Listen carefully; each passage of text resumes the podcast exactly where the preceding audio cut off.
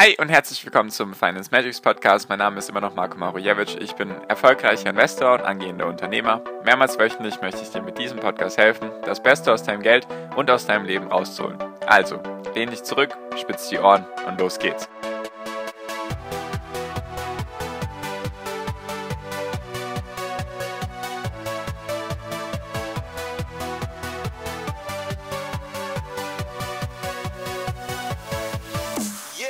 Was beschäftigt gerade die Börsen? Darum geht es heute in dieser Folge. Hi und herzlich willkommen zum Finance Magics Podcast. Wir sind heute bei Folge 323 und ich möchte mit dir drei Dinge teilen. Drei Sachen, die gerade passieren, drei Entwicklungen, die es gerade, sage ich mal, auf der Welt gibt, die speziell die Börsen betreffen. Die würde ich gerne heute mit dir besprechen, was das für Auswirkungen haben könnte und natürlich, wie das für dich als Investor interessant ist. Es sind einfach, sagen wir mal, Nachrichten, die du konsumieren solltest, damit du einfach da auf dem, auf dem aktuellsten Stand der Dinge bleibst. Genau, also was ist passiert?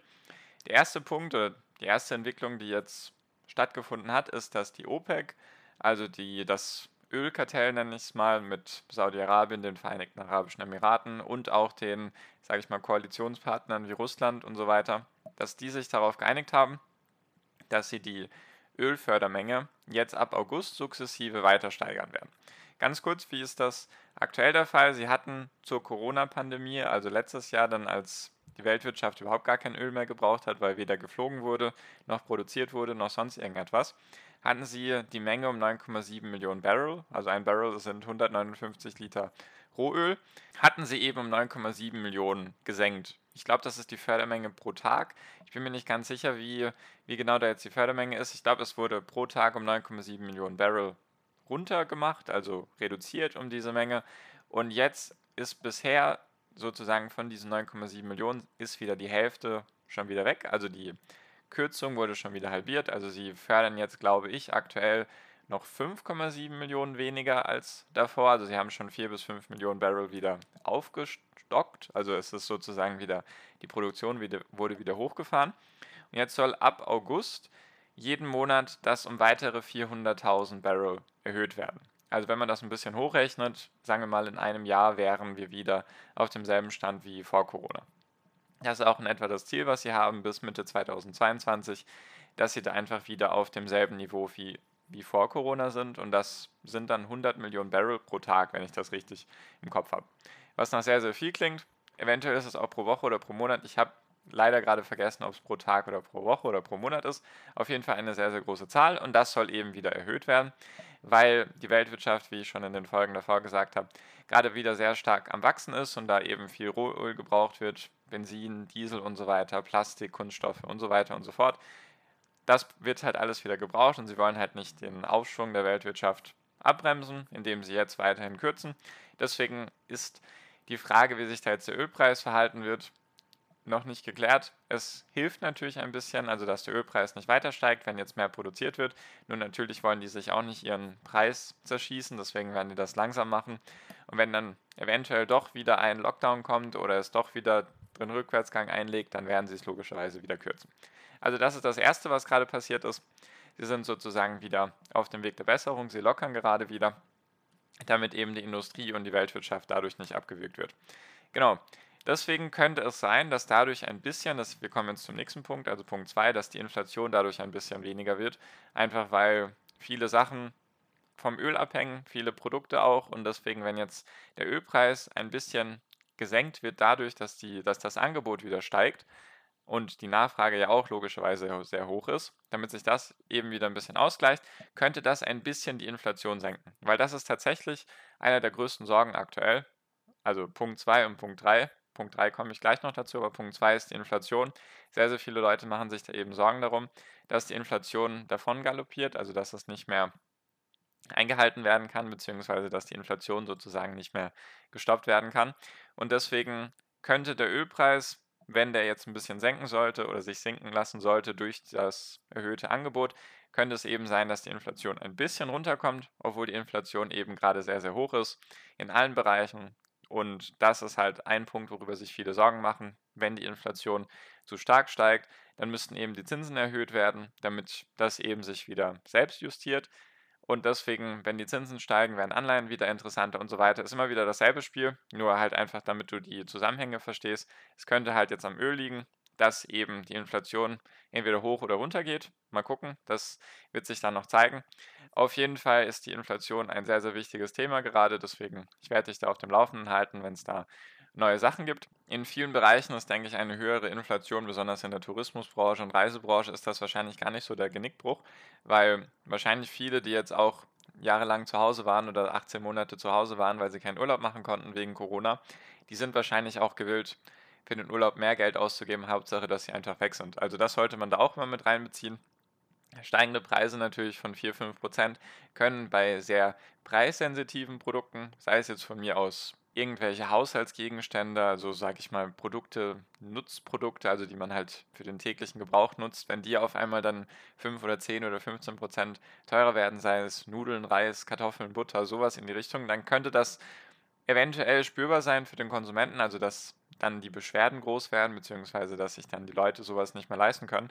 Nur ich glaube, jetzt beim Urlaub oder beim Öl, bei Benzin und Zigaretten und so weiter und so fort oder Luxusgütern wird sich da jetzt nicht viel verändern, als wenn jetzt dein Auto dann auf einmal 5% mehr kostet und es davor schon beispielshaft 50.000 gekostet hat und das kostet jetzt 52.500, dann ist die Frage, ob da die Inflation wirklich so schlimm sein wird. Ich glaube, sie wird sich eher auf solch solche kleinen Produkte beziehen, die man halt täglich benutzt.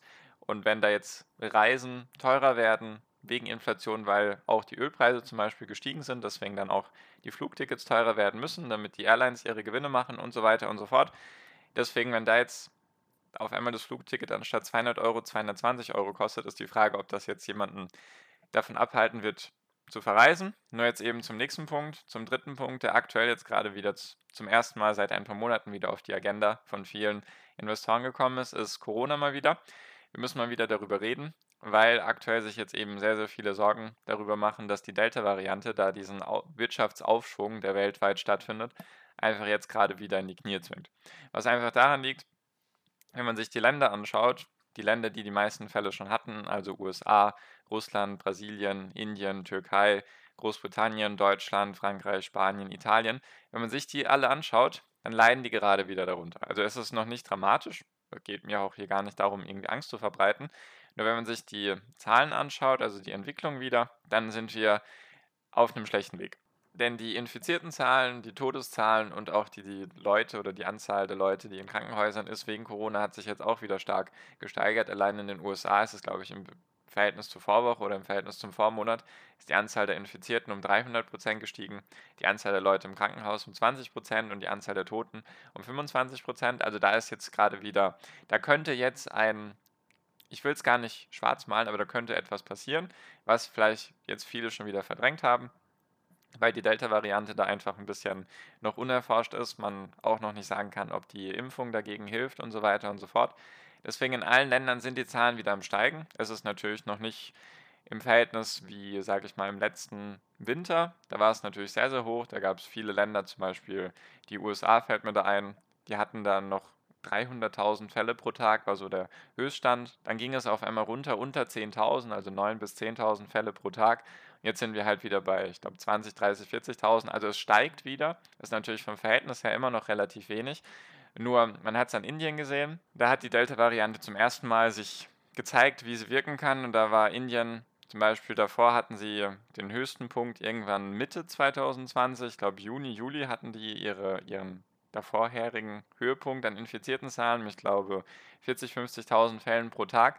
Und auf einmal kam die Delta-Variante und wir sind hochgeschossen auf 400.000 Fälle pro Tag. Deswegen dieses Exponentielle sollte man vermeiden, weil wenn es wieder zu Lockdowns kommt, wovon einige auch wieder ausgehen für den Herbst und den Winter, dann könnte das eben die Weltwirtschaft auch wieder stoppen. Also es könnte dann wieder sozusagen verringertes Angebot sein, einfach weil die Leute merken, okay, wir brauchen gar nicht so viel Angebot, weil die Nachfrage dann wieder sinkt, weil wenn du dann im Lockdown bist, dann brauchst du auch logischerweise vielleicht nicht mehr so viele Rohmaterialien, weder Holz noch Kupfer noch Aluminium oder Öl oder sonstiges. Deswegen, das muss man ganz klar im Auge behalten. Ich hätte natürlich auch gerne, wie wahrscheinlich alle, das Thema jetzt schon lange abgehakt. Es beschäftigt uns aber weiter noch. Und es könnte halt auch sein, dass jetzt gerade die Delta-Variante ist oder aktuell eben weltweit wütet. vor allem auch sehr stark in Asien, also wenn man sich Südostasien anschaut. Südamerika hat sich auch noch lange nicht erholt. Also da ist noch sehr, sehr viel Aufholpotenzial. Und es wäre halt deswegen dementsprechend sehr, sehr schädlich, wenn da jetzt eben wieder alles zurückgefahren wird. Und es könnte halt sein, dass nach der Delta-Variante halt die Lambda-Variante kommt, also dass einfach das griechische Alphabet schon weiter benutzt wird, bis alle Varianten durch sind und wir wieder von vorne anfangen können. Das wäre sehr, sehr schwarz gemalt gerade. Nur es könnte halt rein theoretisch sein, deswegen, wir wissen es nicht. Was das für mich heißt, ist einfach, solche Branchen wie Tourismus und Freizeit und ich nenne sie weiterhin Corona-Verlierer sind für mich weiterhin eben uninteressant, weil ich sie nicht einschätzen kann, weil sie eben von solchen externen Faktoren beeinflusst werden, auf die ich überhaupt gar keinen Einfluss habe, die ich auch nicht abschätzen kann. Und ich sage mal so, die Unternehmen, die Corona-Gewinner sind, die hatten davor schon Rückenwind von einfach Sachen, die passieren, also einfach Digitalisierung, technologischer Wandel, demografischer Wandel und so weiter und so fort. Natürlich wurden die durch Corona beschleunigt, nur wenn es eben, also die Wahrscheinlichkeit, meine bescheidenen Meinung nach, deswegen jeder darf sich natürlich sehr gerne seine eigene Meinung darüber bilden. Nur meiner bescheidenen Meinung nach ist es so, ist die Wahrscheinlichkeit höher, dass es nochmal einen Lockdown geben wird, also dass es sozusagen nochmal alles runtergefahren wird, die Wirtschaft. Vielleicht natürlich nicht mehr in diesem Ausmaße wie jetzt davor, ich hoffe es zumindest, nur dass die Wahrscheinlichkeit höher ist, als dass eben jetzt gar nichts mehr passiert die nächsten Monate. Also dass sozusagen die Fälle wieder sinken, Corona sozusagen besiegt ist und weg ist und gar nicht mehr die Weltwirtschaft belastet. Da ist eben für mich die Wahrscheinlichkeit höher, dass etwas kommen wird, dass etwas passieren wird. Deswegen werde ich an meinen Investments nichts verändern. Ich habe auch, als dieser Umschwung stattgefunden hat von Wachstumswerten oder von Corona-Gewinnern hin zu Corona-Verlierern, habe ich meine Strategie auch nicht umgestellt, weil wenn du hin und her wandelst oder hin und her wechselst immer zwischen verschiedenen Strategien und immer versuchst sozusagen auf jeder Hochzeit gleichzeitig zu tanzen, dann müsstest du jetzt wahrscheinlich wieder, eventuell, natürlich keine Anlageberatung, müsstest du jetzt vielleicht wieder dein komplettes Depot umstellen. Und dieser Aufwand ist es mir einfach nicht wert, deswegen ich schaue mir einfach an. Corona wird es wahrscheinlich noch geben, die nächsten Monate und Jahre. Nur was sind die Rückenwinde, was sind die technologischen oder die Wandel in der Wirtschaft oder in der Welt allgemein? Und in diese Unternehmen investiere ich dann. Deswegen würde ich dir einfach als Tipp geben, schau dir deine Unternehmen an, schau, ob die davon positiv oder negativ beeinflusst werden und wie es dir dann damit gehen würde, wenn es vielleicht nochmal so sein wird wie jetzt Herbst, Winter 2020 oder von mir aus auch Anfang des Jahres noch. Deswegen schau dir einfach genau deine Investments an, überleg dir gut, ob du damit leben könntest, wenn es jetzt nochmal runtergeht oder wenn du vielleicht schon im Minus sein solltest mit den Investments, ob's, wie es dir gehen würde, wenn es dann noch weiter fällt. Genau, das wäre nur mein, mein Gedanke dazu. Also ich bin lieber lieber, sage ich mal, auf, dem, auf der Welle der technologischen Veränderung, als jetzt auf solche Branchen zu setzen, die halt eventuell durch Corona wieder negativ beeinflusst werden. Nur natürlich hat ja jeder seine eigene Meinung dazu.